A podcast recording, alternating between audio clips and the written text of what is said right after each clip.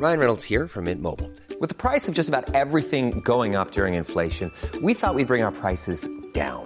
So to help us, we brought in a reverse auctioneer, which is apparently a thing. Mint Mobile unlimited premium wireless. Ready to get 30, 30, bit to get 30, bit to get 20, 20, 20, bit to get 20, 20, bit to get 15, 15, 15, 15 just 15 bucks a month. So, Give it a try at mintmobile.com slash switch. $45 upfront for three months plus taxes and fees. Promo for new customers for limited time. Unlimited more than 40 gigabytes per month. Slows. Full terms at mintmobile.com.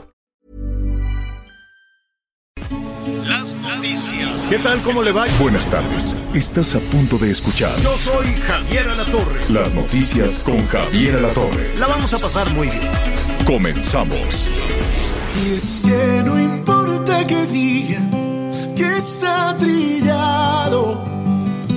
Hablar de amor que maldiga si no han probado la noche en sus brazos de sol.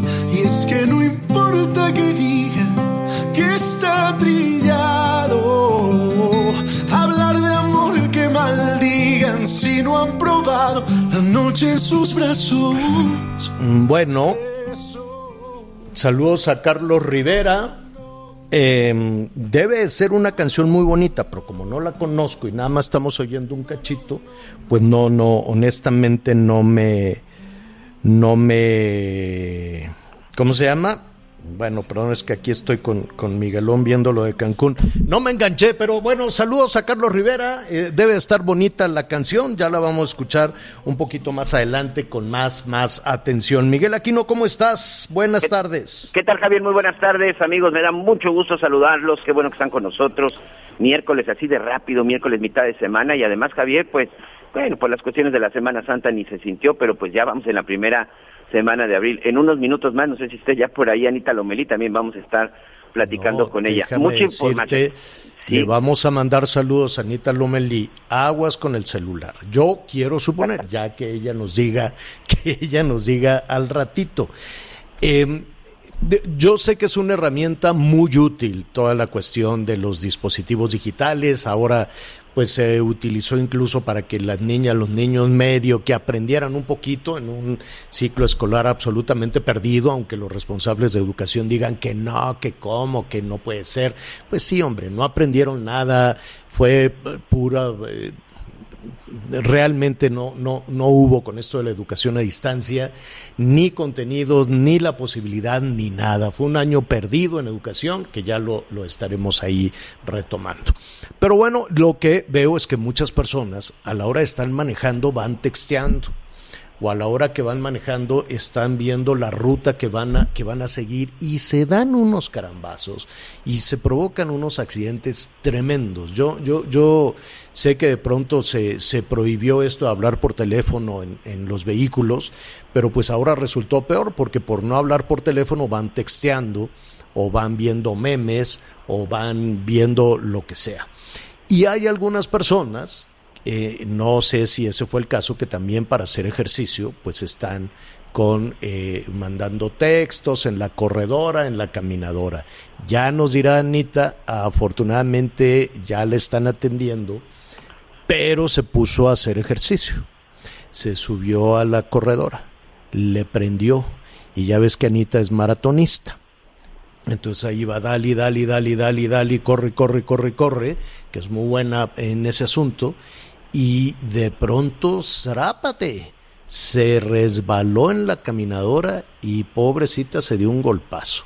Afortunadamente le están atendiendo, yo espero que todo esté muy bien. Evidentemente, pues tiene un, un poquito hinchazón. Ya el doctor Mitrani, supongo que es quien la está atendiendo. Entonces, en un ratito más estaremos hablando con ella. Le enviamos todo nuestro afecto, todo nuestro cariño. Yo he visto esos accidentes en las este, caminadoras y es durísimo, Miguelón. Das un traspaso y te das unos carambazos tremendos. Así sí, es hay que tener mucho cuidado, hay que tener mucho cuidado y bueno, pues Anita se encuentra en perfecto estado, ahí nada más fue ahí una revisión de rutina, todo muy bien y como siempre, pues ya sabes, seguramente en un rato por ahí estará trabajando y dándole porque contará, Sí, Ya sobre todo mucho trabajo, ¿eh? Porque anda por ahí con este seguimiento de las vacunas, que ya este, parece que viene ya la segunda dosis. Que de hecho ya muchas personas, adultos mayores, Javier, ya empezaron a recibir la segunda dosis, ¿eh? Las primeras cuatro o cinco delegaciones que empezaron con la primera, hoy ya tienen la segunda dosis. eh, y creo que eso es importante. La Ciudad de México creo que es en donde se está presentando el mayor avance. Hasta el momento, pues ya estos alrededor de 800 mil eh, personas, adultos mayores, porque ayer concluyó, ayer concluyó la primera dosis, por eso es que hoy se anuncia pues la etapa para la segunda dosis. Pero ya muchos ya tienen esta esta segunda esta segunda vacuna. Oye, y la otra información interesante que ya tenemos pues una vacuna más que se podrá adquirir. Digo, bueno, no tenemos, ya tenemos otra opción de vacuna que se puede adquirir, que es esta vacuna de la India, ¿no? Sí, ya la autorizó la COFEPRIS, pero que no la van a comprar. Entonces fue un Ah. anuncio raro. No fue decir, este, se autorizó una nueva vacuna de, ¿cómo se llama? De la, De la India, señor. de la India. Ahorita le voy a decir el, el nombre. Ya la, ya la autorizó la, La COFEPRIS. la, la COFEPRIS, pero que no la van a comprar. Entonces, pues fue un anuncio raro, ¿no? Raro, este. A ver, lo que sí va a batallar mucho y vamos a tratar de, hablar en los próximos días con el canciller antes de que se vaya en ese periplo, este, complicadísimo y, y- y larguísimo, porque pues imagínate, tiene que ir a pelearse con los rusos, este, de, ¿cómo se llama? De la Sputnik B y tiene luego que ir a la India a decir pues qué, qué pasó y luego tiene que ir a China a decir que qué pasó y la verdad es que sí nos han quedado muy mal. Yo no sé cómo son los acuerdos porque ya ves que hay demasiada secrecía en todo eso. No se ha querido revelar cuánto se han gastado, cómo se han gastado, cómo fue la negociación. Lo que sí queda claro es que toda la tarea quedó en manos del canciller Marcelo Ebrard y también del el secretario de Hacienda. Afortunadamente quedó en manos de, de- de estas dos carteras, de estos dos este, integrantes del gabinete, y no en manos de quien lleva la estrategia eh, de- del COVID, porque si no, imagínate que hubiese quedado en manos de, de López Gatel ahorita no tendríamos ni una sola vacuna. Entonces se movió muy rápido el canciller, se movió muy rápido incluso en su momento, aquí lo hemos dicho, el embajador de México ante la Organización de Naciones Unidas, pero han quedado muy mal. Entonces, pues, eh, por ejemplo, los rusos creo que solo han mandado, ¿cuántas? Eh, 900 mil de mm, más o menos eh, 35, 35 millones de, de, no, de 30, le voy a decir con toda, con toda precisión, este, porque ayer eh, ofrecía precisamente esos datos el canciller, le dijo el presidente, oye, pues vete a ver qué fue lo que, lo que pasó, ¿no? Entonces con los rusos se pactaron 25 millones de dosis y solo han llegado menos de un millón. Entonces dijeron, oye, pues ¿qué pasó? Lo que no queda muy claro es si ya se pagaron o si nada más se, se dio Se- se un abono o nada más se pactaron o, o- o nada más hubo ahí un documento porque si tú compras 25 millones de dosis y nada más te dan menos de un millón, pues algo está, algo está muy mal. Eh, y lo mismo sucedió con China y con la India. China tendrían que haber mandado 34 millones de dosis y nada más han mandado un millón. Entonces, pues ya el presidente dijo, oigan, ya, ya basta de por teléfono y por mensajito y no sé qué. Te vas directamente, te plantas ahí en el laboratorio y no regresas si no vienes con todas las vacunas. Bueno, no, no sé si le dijo eso, pero pues im- imagínate, tiene que ir a todos lados, a Rusia, a la India y a China por lo pronto, y también a los Estados Unidos, que los Estados Unidos sí mandaron dos y medio millones de, de dosis. Entonces, pues ya veremos. Que lleguen las vacunas y la buena noticia de todo esto, Miguel, como tú muy bien lo señalas, es que ya eh, se anuncia la eh, segunda fase de vacunación. Un poquito más adelante en streaming le vamos a, en la parte digital le vamos a poner eh, ya con fecha y lugar, pero pues mire, las delegaciones con las primeras que se inició, que fue Coajimalpa, la Magdalena Contreras y Milpalta, pues ellos van a iniciar, este, pues ya, aquí estamos hoy, hoy estamos a 7 de abril, señor. 7, pues la semana que entra, El 12 de abril en Coajimalpa ya se inicia la segunda fase eh, y con eso pues se arranca la segunda fase de la vacunación. En Coajimalpa les van a poner la de AstraZeneca. Ahí es en donde empezaron, ¿te acuerdas que era un relajo con, con los guardianes de la nación y con todo el mundo y no sé qué? Y así se van a seguir. Después, para el día 17 de abril, se van a Iztacalco, Xochimilco y Tláhuac. Después se van a la Miguel Hidalgo y Azcapotzalco entre el 5 y el 19 de abril. La Venustiano Carranza, ahí les van a poner la de Sinovac, la, la China, entre el 14 de abril, arrancan el 14 de abril, y después sigue Coyoacán, les van a poner la Pfizer a partir del 21 de abril. Pues la Pfizer, ¿esa se va a aplicar ya? La Pfizer es la que le aplicaron la primera dosis a, Coyoacán y también a la Miguel Hidalgo y a Escapotzalco. Y a ellos pues, les tienen que aplicar la segunda dosis de la misma, de la, misma, vacuna. te pregunto de la de Pfizer, Javier, porque esa, esa vacuna precisamente es la que no se tenía la claridad hace todavía un par de semanas en donde estaban y se ha estado manejando sobre todo es que también el problema ha sido de que eh, el señor Marcelo Ebrard, este Jorge Alcocer, el propio eh, Hugo López Gatel y otros empiezan de repente a dar cifras y cifras y cifras de la vacuna. Entonces, por ahí alguno de estos funcionarios, principalmente de la Secretaría de Salud, en el reporte diario, eh, pues no tenían la claridad o no daban exactamente la cifra de dónde habían quedado algunas vacunas, principalmente de Pfizer. Y se hablaba de que había 700 mil vacunas que pues nadie sabían en dónde estaban. Se tiene perfectamente el control de dosis que llegaron, quién distribuyó cuál, de qué marca y todo, pero de Pfizer no había la claridad de dónde se habían aplicado. Se habían recibido exactamente alrededor de 650 mil vacunas y no se sabía si esas habían sido distribuidas. Yo no sé si entre estas demarcaciones están esas 650 mil vacunas. No creo que sean tantas porque eh, se supone que las demarcaciones con el mayor número de personas vacunadas, que es Gustavo Amadero y, y, e Iztapalapa, ellos sí tenían más de 250 mil este, habitantes adultos mayores. Yo creo que las otras delegaciones no llegaban a ese perdón, alcaldías, alcaldías, perdón, la costumbre. La pregunta aquí es si verdaderamente existe ese extravío, si ya pusieron en orden sus números, porque de acuerdo con sus mismos números, 700 mil vacunas, no se sabía en dónde estaban, señor. No, y eso es un desorden, ahí esa parte se tiene que aclarar, sobre todo si no hay vacunas. Se sabe que han llegado más o menos 15 millones, que se, perdón, y en números, en números cerrados, evidentemente. Al día de ayer habían llegado a México 15 millones, todavía poquitas para la, densidad de población de nuestro país. 15 millones, de esas se han aplicado 10 millones y quedan 5 millones de vacunas guardadas. Cuando decimos guardadas o almacenadas, quiero suponer que las están reservando para la segunda dosis. Quiero suponer que sí es.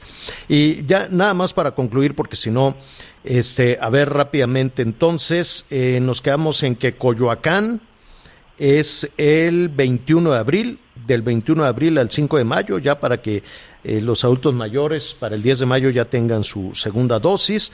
Tlalpan arranca entre arranca también el 21, el 21 de mayo, ahí les van a poner la Sinovac y después queda la, la alcaldía Cuauhtémoc, Álvaro Obregón y Benito Juárez, les ponen AstraZeneca arrancan el 25 de mayo y ah, finalmente la Gustavo Amadero e Iztapalapa, esta lo va el día 23 de abril. Es Ciudad de México. Falta ver los municipios conurbados. vamos a ver, por ejemplo, lo que suceda en Ecatepec. Ya estaban poniendo la segunda dosis, si no me equivoco, Miguel, no sé si ya concluyeron. Eh, eh, Whisky Lucan terminó con mucho éxito, además. Eh, cuando hablábamos ahí con, con el alcalde de Whisky Lucan, con Enrique Vargas, él nos decía, bueno, pues en el primer día terminamos tempranísimo, así es que a los que le toque el segundo día que vengan. Entonces, este fue ahí muy exitoso. Vamos a ver si ya tienen más o menos una fecha para segunda ronda. Sonora estaban iniciando apenas ayer, Yucatán estaban iniciando apenas ayer con primera dosis, Nuevo León no tiene nada. Jalisco están batallando muchísimo. Zapopan ya empezaron, ¿verdad? Ayer también apenas, sí. Exactamente. Entonces, eh, la verdad es que faltan vacunas, por eso se fue el canciller a esta ruta, de eso le estaremos informando. Oiga, en redes sociales, eh, yo sé que hoy estamos, eh, saludamos a nuestros amigos en todo el país, desde luego que nos sintonizan y más allá de nuestras fronteras. Em, déjeme decirle que en redes sociales se ha hablado muchísimo, por lo menos en la zona metropolitana de la Ciudad de México, del cambio en las rutas aéreas. Eh, eh, yo sé que hay muchos planes con el nuevo aeropuerto, que no queda muy claro cuándo, cuándo arrancará eh, las operaciones, pero ya se modificó la entrada y la salida de los aviones. Entonces imagínese usted la densidad que tienen este, el tráfico aéreo de la Ciudad de México. Es enorme, es, es eh, muchísima, es una tarea este, muy, muy compleja, muy difícil. Lo que sí hemos visto es un número enorme de comentarios y más bien de quejas de diferentes zonas, eh, vecinos que se han organizado en diferentes zonas de la Ciudad de México y algo similar ha sucedido también en la zona conurbada con la Ciudad de México y por ello queremos hablar hoy con el alcalde de Whisky Lucan, Enrique Vargas, a quien saludo con muchísimo gusto. ¿Cómo estás, Enrique? Buenas tardes. Javier, ¿cómo estás? Muy buenas tardes. Mm, buenas tardes, Enrique. Pues nos tomó un poquito por sorpresa eh, el, el, ruido y tener a los, los, los eh, aviones, las naves, eh, algunas personas, tanto de la Ciudad de México como de algunos municipios conurbados, pues con mucha sorpresa ven muy cerca los, los aviones. ¿Tú sabes qué es lo que está sucediendo? ¿Cómo es que se cambiaron esas rutas aéreas? Así es, fíjate que desde hace algunos días en toda la zona de Naucalpan, Miguel Hidalgo, eh, Huizquilucan. Eh, tenemos ya los aviones entrando todo el día. También tengo conocimiento que en el sur eh, de la ciudad esta ruta. A todas horas entran estos aviones y la madrugada Estamos teniendo problemas. A ver, recuperamos la llamada. Sí, vamos a, marcarle de nueva cuenta a Enrique Vargas y sí, em, es un asunto complejo, serio, que créanme que no atañe únicamente a los eh, a estos municipios del Estado de México o estas alcaldías de la Ciudad de México, porque esto tiene que ver con el, principal punto de conectividad aérea del país. Eh, ya recuperamos. Eh, perdón, Enrique, te, te queríamos escuchar con mayor claridad. Sí, eh, desde unos días para acá, los aviones... No, tenemos problemas, señor. Pero, válgame, la comunicación es, es eh, tan complicada. ¿Qué hacemos? Eh, ¿Buscamos una mejor línea? Vamos a buscar entonces una mejor línea para hablar de ese tema. Bueno, mientras establecemos la comunicación con el alcalde para hablar de, este, de este tema y también de la zona de vacunas, de, la aplicación de la segunda dosis en la zona conurbada con el Estado de México, pues le, le adelantamos, no, no le vamos a adelantar porque ya queremos hablar con el alcalde de Huizquilucan. A ver si tenemos suerte, Enrique. No. Dime. No, señor. ¿Por qué, por qué, estamos en una complicación? Lo, lo, vamos a recuperar en un, en un momentito más. Oiga, eh, a ver, le, le adelanto que em, hoy vamos a, a poner sobre la mesa la actuación, aquí lo decimos ya de una manera, nos hemos familiarizado un poco, Miguel, con el término protocolos de actuación de la policía, ¿no? Eh, vamos a retomar lo que sucedió en Quintana Roo con esta cuestión pues terrible, ¿no? El fallecimiento de esta mujer de origen salvadoreño que fue sometida por cuatro policías hasta donde nos quedamos, pues los policías no solo habían sido dados de baja, sino que están enfrentando un proceso. Vamos a retomar, vamos a ver qué es lo que está eh, sucediendo y vamos a retomar también lo que sucedió con un este con una persona, con un periodista que se llama Francisco Canul, que es el que reportó esta situación. Si no me equivoco, eh, Miguel, él grabó el momento en que los policías estaban sometiendo a esta mujer. Así es, él, este, él es Francisco Canún, él es un, eh, un videoreportero y también tiene un portal, eh, Notitulum se llama, un portal que evidentemente eh, tiene ahí a través de sus redes sociales, incluido Facebook, y él es precisamente el que después de escuchar un reporte de que la estaban solicitando la intervención de la policía en una tienda porque aparentemente había una mujer que estaba alterando el orden y que estaba amenazando, pues él eh, llega al lugar, en, en, efecto, pues como un reportero, que, para tratar de cubrir qué era lo que estaba sucediendo, y es la forma en la que documenta el momento en el que estos cuatro elementos de la Policía Municipal de Tulum, pues someten a Victoria Salazar, esta, esta mujer del Salvador, que finalmente, bueno, pues lamento, como todos sabemos, pierde la vida. El hecho es de que este fin de semana, eh, Francisco se fue de vacaciones unos días con su familia, aprovechando la Semana Santa, y cuando regresó a su hogar, que fue el día de ayer, pues se encontró pues verdaderamente destruido todo, volteado de cabeza. En el momento pensó que se trataba de un robo, porque las puertas de su hogar, esto en el municipio de Tulum, eh, pensaron que se trataba que se trataba de un robo, pero cuando ingresaron, pues estaba todo de cabeza, estaba todo revuelto. El hecho es que solo se llevaron su equipo de trabajo, computadoras, se llevaron eh, sus cámaras de fotos, sus cámaras de video, así como discos duros y algunas memorias USB, en donde él tenía guardada toda su información. Esto es lo que él eh, ha estado reportando, lo que denuncia el allanamiento, destrucción y saqueo de su casa. La puerta estaba rota, se ve que entran por la fuerza y evidentemente, bueno, pues se desconoce quiénes fueron o quién fue el, el, quien ingresó. El hecho es que, bueno, hay una imagen muy curiosa en donde está incluso un videojuego, eh, de esos videojuegos que evidentemente no son este, nada baratos, pero esos estaban ahí. Solo él reporta la desaparición de su equipo de trabajo, su computadora, memorias y, y, sus cámaras de video, señor.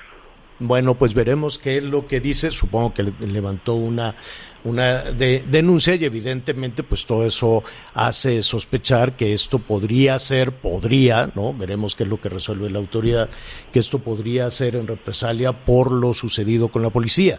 Más adelante vamos a retomar también lo que ha pasado con policías en Guerrero. Acuérdense también que hubo un incidente en Acapulco con policías que de nueva cuenta poniendo la rodilla sobre la espalda con una persona que le decían que, que, salía ahí también de una, de una tienda y el otro decía nada más traigo una Biblia, en fin, una serie de cosas. Y ayer, de nueva cuenta en Guerrero, eh, ayer antier, ¿no? Em, eh, hay policías involucrados en un asunto pues le destrozaron la pierna a un jovencito de 16 años, le dispararon a un jovencito de 16 años. Hay también toda una investigación corriendo alrededor de la policía en Jalisco. En Acatic, Jalisco, señor. En Acatic, Jalisco, ¿ahí de qué se trata, Miguel? Bueno, pues aquí hay siete órdenes de aprehensión que ya se giraron en contra de policías de Acataquic por el delito de desaparición forzada de una, de una familia. Resulta que el pasado 25 de marzo, la Fiscalía de Jalisco recibió una denuncia por parte de, de una familia de la zona. Estaba reportando que cinco integrantes de su familia habían sido detenidos por policías de este municipio. Precisamente ellos habían estado de vacaciones en la Ciudad de México y posteriormente regresaban a este municipio, a Catic, en el estado en el estado de Jalisco. Eh, esta familia pues reporta reporta la desaparición porque dicen que lo último que sabían de ellos es que cuando ya estaban cerca de llegar a esta zona, bueno, pues habían sido detenidos por estos elementos de la policía de la policía municipal. Se implementaron operativos y precisamente en la zona de, eh, de, de, Acatic, pero también en Tepatitlán y Jalostotitlán, en donde estuvo apoyando eh, el ejército mexicano. Lamentablemente, Javier, hasta el día de hoy no se sabe nada de esta familia ya se giraron las órdenes de aprehensión porque sí se tiene conocimiento de la detención por algunas llamadas y algunas declaraciones, pero todavía no queda claro qué fue, qué fue lo que sucedió. Una familia en donde venía una pareja con otros acompañantes, con, con, su hijo, un menor de edad, y son nuevamente los policías municipales los que están siendo señalados. Fue en el municipio de Acatic, ya está el ejército incluso también implementando un operativo en esta zona después de lo que sucedió. Pero es una familia que desaparece y que lo último que se sabe es que habían sido detenidos por elementos de la policía municipal, precisamente en esta zona de Jalisco. Señor. ¿Cuántos son? ¿Siete? Los policías detenidos son siete y las personas que desaparecieron son cinco, señor. Fíjate. Fíjate, bueno, pues ahí, ahí lo, lo, estaremos retomando y también en el asunto de Guerrero, fíjate que también son siete policías. Lo, bueno, a este eh, jovencito tiene 15 años.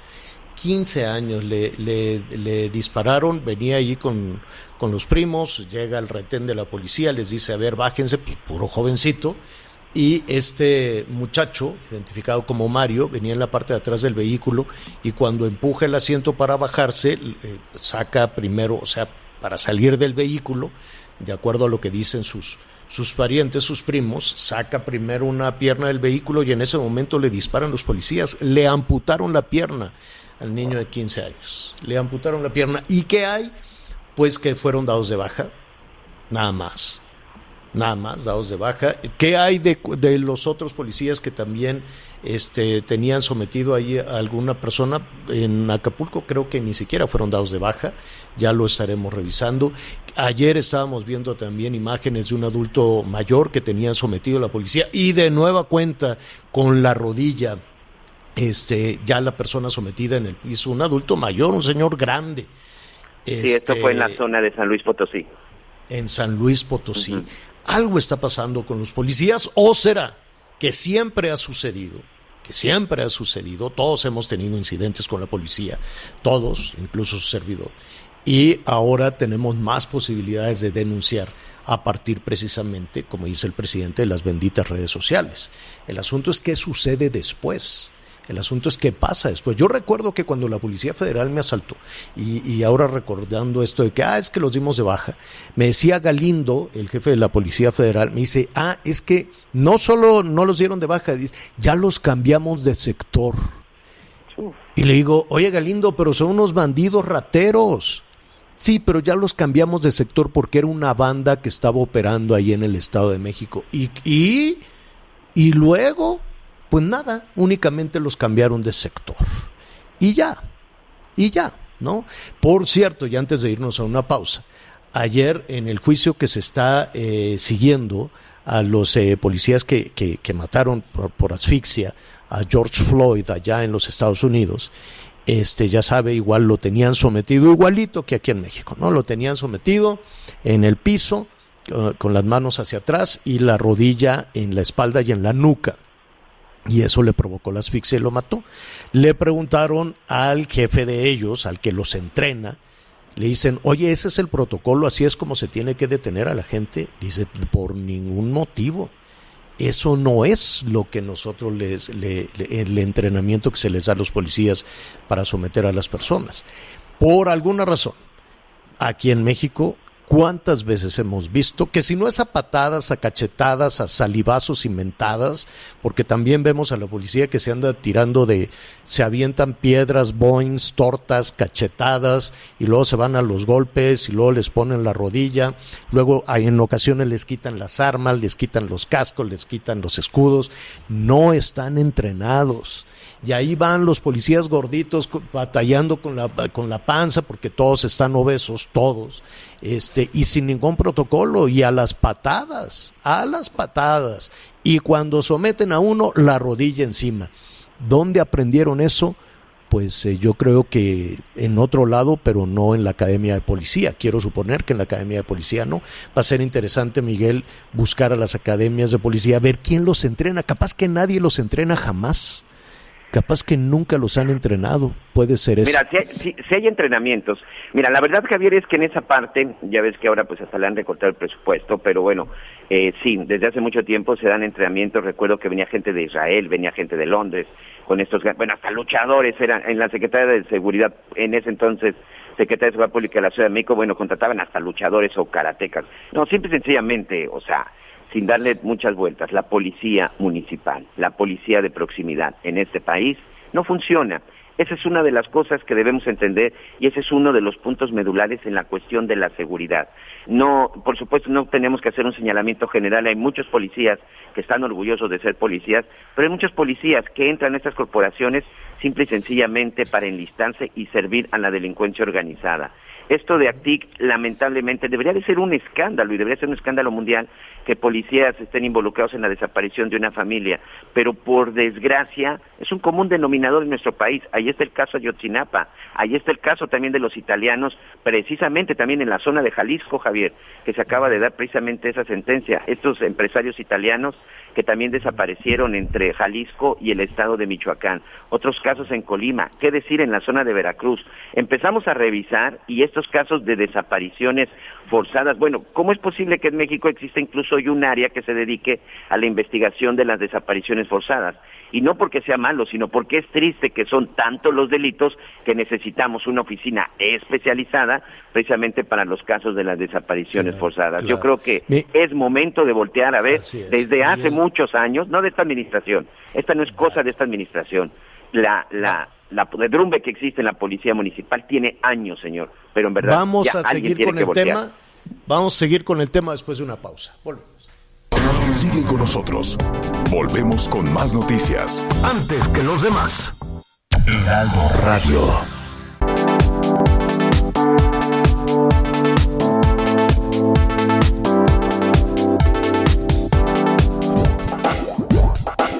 Todavía hay más información. Continuamos. Ruta 2021, la ruta hacia las elecciones presenta.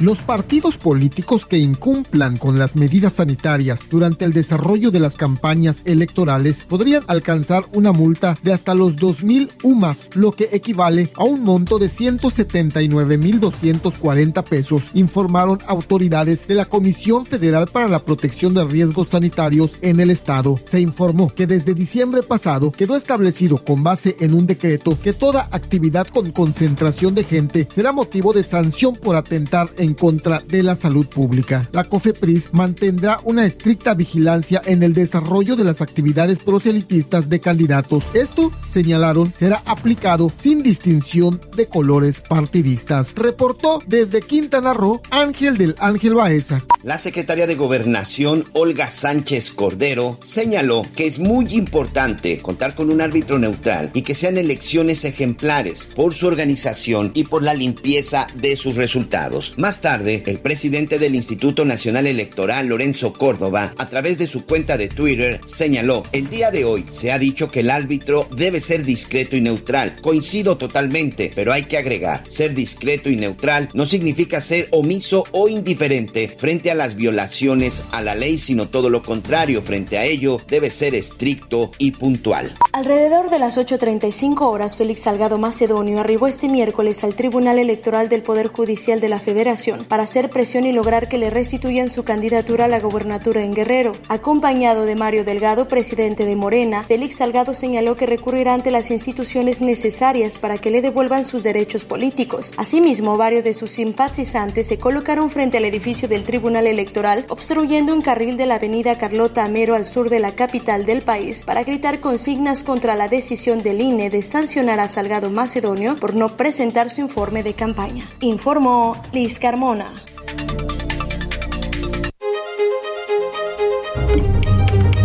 Ruta 2021, la ruta hacia las elecciones presentó. Con nosotros. Volvemos con más noticias. Antes que los demás. Heraldo Radio. La HCL se comparte, se ve y ahora también se escucha. Todavía hay más información. Continuamos.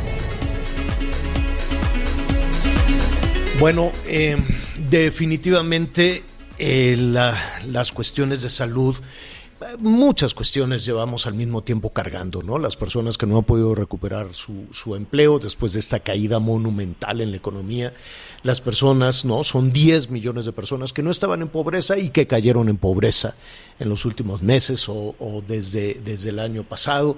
Y con los temas de salud que venimos batallando ya desde hace por lo menos dos años. ¿No cree usted que fue esto a partir de, de la pandemia? ¿Se acuerda usted que Germán Martínez en su momento renunció y dijo que era pues terrible, no recuerdo las palabras exactas, ¿no? que era inhumano lo que estaba sucediendo con el seguro social y los recortes y los ajustes y la, y la manera en que se estaba desmantelando los sistemas de salud, de salud pública y renunció.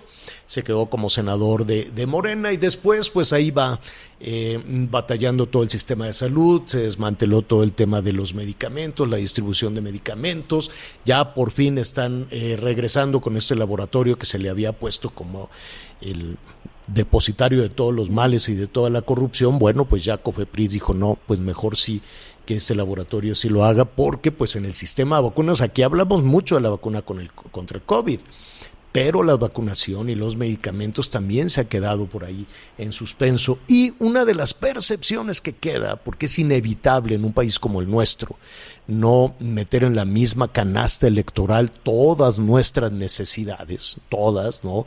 De empleo, de salud, de educación, de bienestar, pues todo dependerá de una candidata o de un candidato, cosa que no debe de ser así, no debe de la salud estar supeditada a las eh, cuestiones políticas o a la simpatía con determinado partido o con determinado movimiento político. ¿No? Ya sabemos que, por ejemplo, los médicos privados pues no los están vacunando, eh, ya sabemos estas diferencias que se hicieron, las, las eminencias que dirigen los institutos de salud y se hacía esta diferencia entre eh, fifís y chairos, pobres y ricos, eh, en fin, una, una situación tremenda, o sobre todo aquellos, los neoliberales, los que votaron por el PAN, los que votaron por el PRI, pues se quedan fuera. Y únicamente pues quienes comulguen con esta situación podrían ser considerados de hecho, de hecho, eh, todos los mexicanos, independientemente de por quién voten, independientemente de si son conservadores, liberales o, de la 4T o de lo que sea, independientemente de, de, su condición económica, de su condición racial, de todo esto, y eso lo dice el artículo cuarto constitucional, todos tienen derecho a la salud. Sin embargo, hoy pues estamos viendo las cosas de una manera política, de una manera electoral y de una manera de simpatías con determinada situación o determinado movimiento. Una situación que no debe de ser así. Esto viene a cuento porque pues hoy es el Día Mundial de la Salud y si somos honestos, pues vamos eh, muy mal en ese sentido. Y no a propósito de la pandemia, vamos muy mal desde hace tiempo, se desmanteló todo por bajo los señalamientos de corrupción, ¿no? Tenemos un sistema de salud corrupto, entonces hay que quitarlo y se quitó hace dos años y luego se nos vino la pandemia y hoy tenemos esta situación encima. Yo le agradezco a la doctora Roxana Trejo, ella es la gerente de epidemiología del Centro Médico ABC esta eh, conversación. No vamos a hablar necesariamente de este tema, si quiere la doctora, desde luego, pero es un poco para poner en contexto cómo o en qué situación llega la, la posibilidad de obtener una vacuna ahora contra el COVID en México, la importancia de que así sea y de que esa, por lo menos la vacuna o el sistema de salud sea suficiente para todos. Eh, doctora, ¿cómo estás? Buenas tardes, qué gusto saludarte. Javier, un gusto estar contigo, un gusto hablar de este tema, creo que es muy importante. Sí, y veo que se nos vino esta calamidad encima, pues con un sistema desafortunadamente en un proceso de depuración y de señalamientos y muy politizado. Pues sí, yo, creo que nos llegó en un momento de cambio y creo que en los cambios siempre hay caos, ¿no? Hay un momento de caos hasta encontrar el equilibrio. Y, yo creo que eso es lo que ocurrió, no solamente a México, yo creo que a muchos países del mundo le sucedió este tema. Y el impacto que ha tenido la pandemia ha sido muy fuerte, no solamente la atención de los pacientes en las tiendas de salud y las muertes, que son tragedias para una familia, sino también en otros aspectos en relación a otras enfermedades que también se dejó de lado por la misma población, porque todos pusimos el foco en la pandemia y se perdió esos programas y los seguimientos de esos programas y entonces estamos ante problemas importantes que debemos atender. Y claro que si el sistema de salud dependiendo qué tan fuerte o no sea esto, pues poder dar la batalla para poder tener una equidad. Eh, vamos a abocarnos, si me permite, Roxana, que el tema es amplísimo. Incluso está el esquema básico de vacunación, que, que, México tenía una tradición en todo esto. No sé qué tan afectado, qué tan afectado esté, pero eh, hoy nos, nos, ocupa un poco la, la, la, atención o la, la, esperanza de muchísimas personas para darle la vuelta a todo esto están en recibir la vacuna. Así es, es decir, si nos vacunamos, ¿ya le damos la vuelta a la pandemia? Bueno, hay varios temas que tocar. El mismo doctor Fauci, eh, ex delegado y cabeza o cara del CDC en su momento cuando estaba Trump en Estados Unidos, nos ha comentado estos temas tan importantes. Entre más rápido nosotros podamos llegar a una vacunación de un porcentaje alto de la población, es más fácil poder contener una enfermedad. Claro, también hay medidas, ¿no? Como utilizar equipos de protección personal, el distanciamiento, todo lo que ya sabemos. Pero la vacunación sí nos da una visualización más clara de qué tan rápido pudiéramos estar protegiéndonos contra eh, el aumento en la transmisión. Y por supuesto, entre más rápido sea la vacunación, pues mucho mayor protección existe. En Estados Unidos hace unos días llegaron más o menos a cuatro y cacho millones por día. Entonces creo que este acelere que tienen estos países es algo, significa algo, ¿no? Significa avancemos rápido para poder cubrir la protección de esta forma que es la vacuna y disminuir la transmisión y también, por supuesto, disminuir el riesgo de, de las variantes, ¿no? Que entre más circule, pues mayor riesgo hay de tener otras variantes y tener problemas con la misma vacunación. ¿Qué sí puede hacer y qué no puede hacer una persona que recibe por lo menos la primera dosis? Eh, pues qué sí puede hacer, puede hacer absolutamente todo, ¿no? No, no cambia su manera de, de, estar hoy confinado y tener las medidas de protección. O sea, no, no hay que salir por pensar que ya estamos vacunados y podemos salir y estar conviviendo con otras personas, porque aquí el punto muy importante de la vacuna, y hay que decirlo muy claro, es que lo que eh, hoy estamos aprendiendo de la vacunación es que nos está protegiendo para las enfermedades graves, no nos está protegiendo para enfermedades leves, eso significa que nosotros podemos seguir siendo transmisores y contagiando a otras personas. Y si esas personas tienen factores de riesgo que pueden condicionarlos a un padecimiento grave, ya que no están vacunadas, pues entonces eh, no no podemos disminuir la transmisión. Entonces, ¿qué, ¿qué es lo que sí puede hacer? Pues lo mismo que hace hoy, pero tiene que ver con esta protección y este eh, cuidado en no transmitir a otras personas, no quitarse el cubreboca porque ya traemos cubreboca. Y algunos puntos especiales que el mismo CDC dice es que las personas que ya tienen la vacunación completa y ya pasó un periodo, dependiendo de la vacuna, pero de 14 días, algunas son hasta casi 28 30 días después de la última dosis, o las que son unidosis, se pueden reunir con otras personas que también ya fueron vacunadas eh, y que tienen también ese periodo ya de vacunación. Entonces son puntos muy específicos para las personas que ya se vacunaron. Sí, sin embargo, pues en nuestro país estamos hablando de, adultos mayores, pero en, en, en función de, la expectativa que, que, genera la vacuna, yo quisiera ir un, un, pasito antes, si, si me permites, doctora. Las personas que se recuperan, que afortunadamente son la mayoría, que se han recuperado de, de, los contagios con algún tipo de secuela o lo que sea, eh, sienten esta libertad de, de, recuperar, como todos quisiéramos, eh, pues la vida como era antes de la, de la pandemia, ¿no? Y cuando les he preguntado, me dicen, es que a mí ya me dio y entonces ya puedo hacer lo que sea. Así es, las personas que tienen anticuerpos pueden pues regresar al transporte público sin cubrebocas, ir a restaurantes, este retomar su vida cotidiana con tranquilidad? Muy buena pregunta, Javier. Mira, el tema hoy es que las personas que ya se enfermaron y generaron anticuerpos o inmunidad, primero hoy estamos sabiendo, aprendiendo cuánto es el tiempo de inmunidad que puede darte esa enfermedad que te dio leve, grave o severa. Y eh, el promedio de meses en algunos estudios tiene que ver desde seis meses, ocho meses y algunos hasta nueve meses. El tema hoy es que también existen variantes circulando. Y lo que hoy estamos aprendiendo en relación a la enfermedad no nos da la certeza en relación a que esa persona que ya se enfermó no pudiera adquirir otra variante.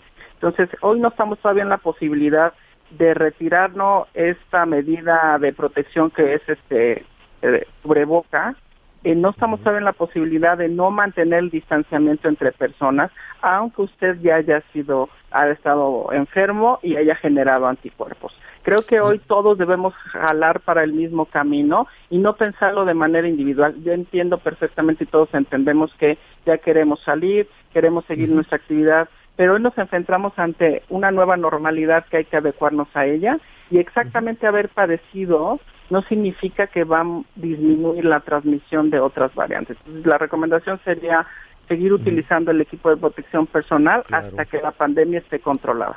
Y de hecho en algunas actividades yo quiero suponer que el cubrebocas se quedará por mucho tiempo, ¿no? Como ha sucedido en otras culturas Japón mismo, por ejemplo, que tenemos ahora que, que aprenderle muchísimas cosas, ¿no? Tal vez acudir cuando se pueda a un restaurante y encontrarte con un personal de servicio sin cubrebocas, pues ya, ya te va a dar, ¿no? Ya te, va a dar un poquito de, de sospecha. En fin, eh, estamos platicando con la doctora Roxana Trejo, gerente de epidemiología del Centro Médico ABC. Roxana, las personas que tienen anticuerpos, que ya se recuperaron, eh, ¿se pueden vacunar o se deben vacunar? No existe contraindicación para que no se vacunen.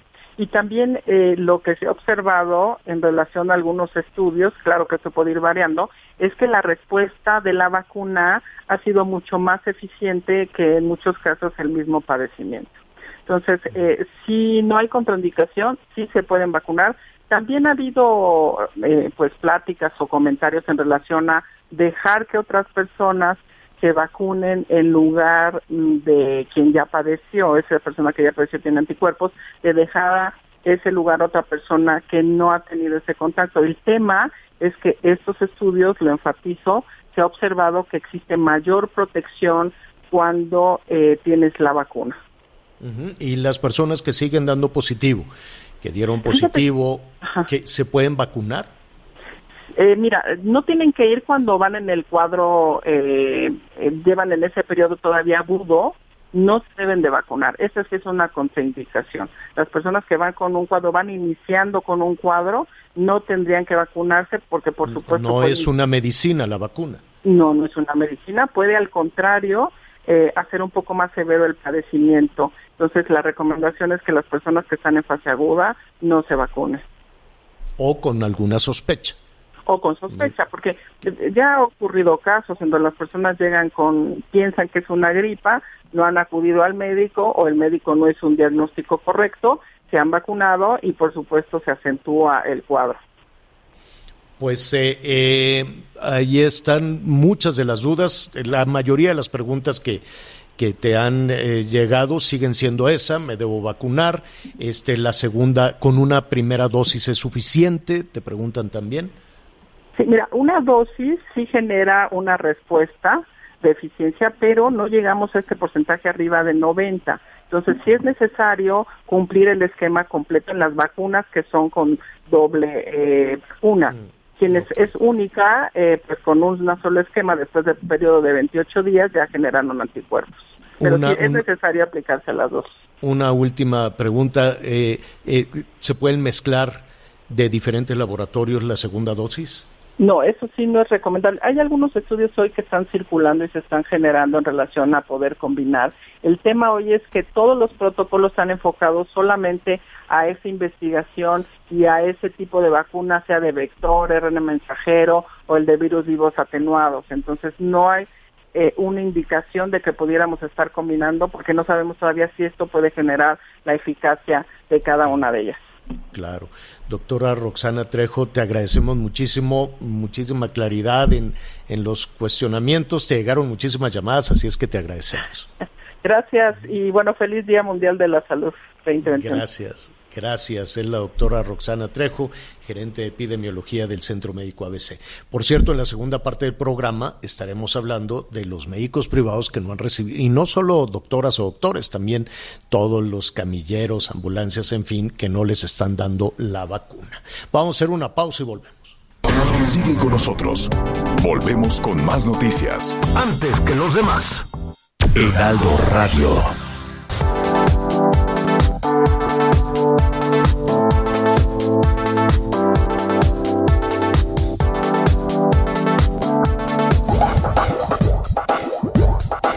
Todavía hay más información.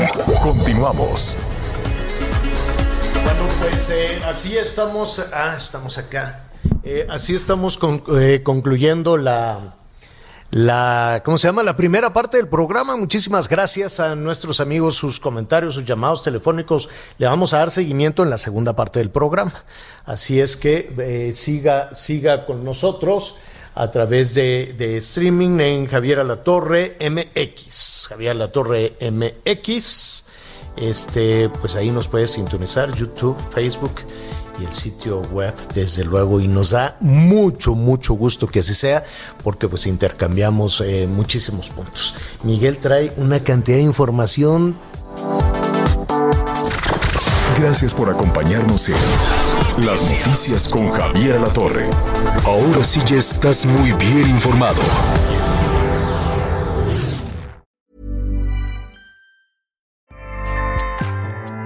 ACAST powers the world's best podcasts.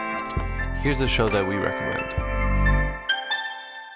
The Real Housewives is a guilty pleasure for most, but if you're looking to not feel guilty about that pleasure, tune in to Everything Iconic with me, Danny Pellegrino, where I break down all the messy moments and behind the scenes antics of Bravo's popular franchise. And on Everything Iconic, I also interview celebrity guests like Kelly Ripa, Kiki Palmer, Drew Barrymore, Cameron Diaz, and more about their guilty pleasures, their past work, and so much more. So if you're pop culture obsessed and find yourself watching way too much reality TV like me, tune in to Everything Iconic with Danny Pellegrino wherever you listen to podcasts. ACAST helps creators launch, grow, and monetize their podcasts everywhere. ACAST.com.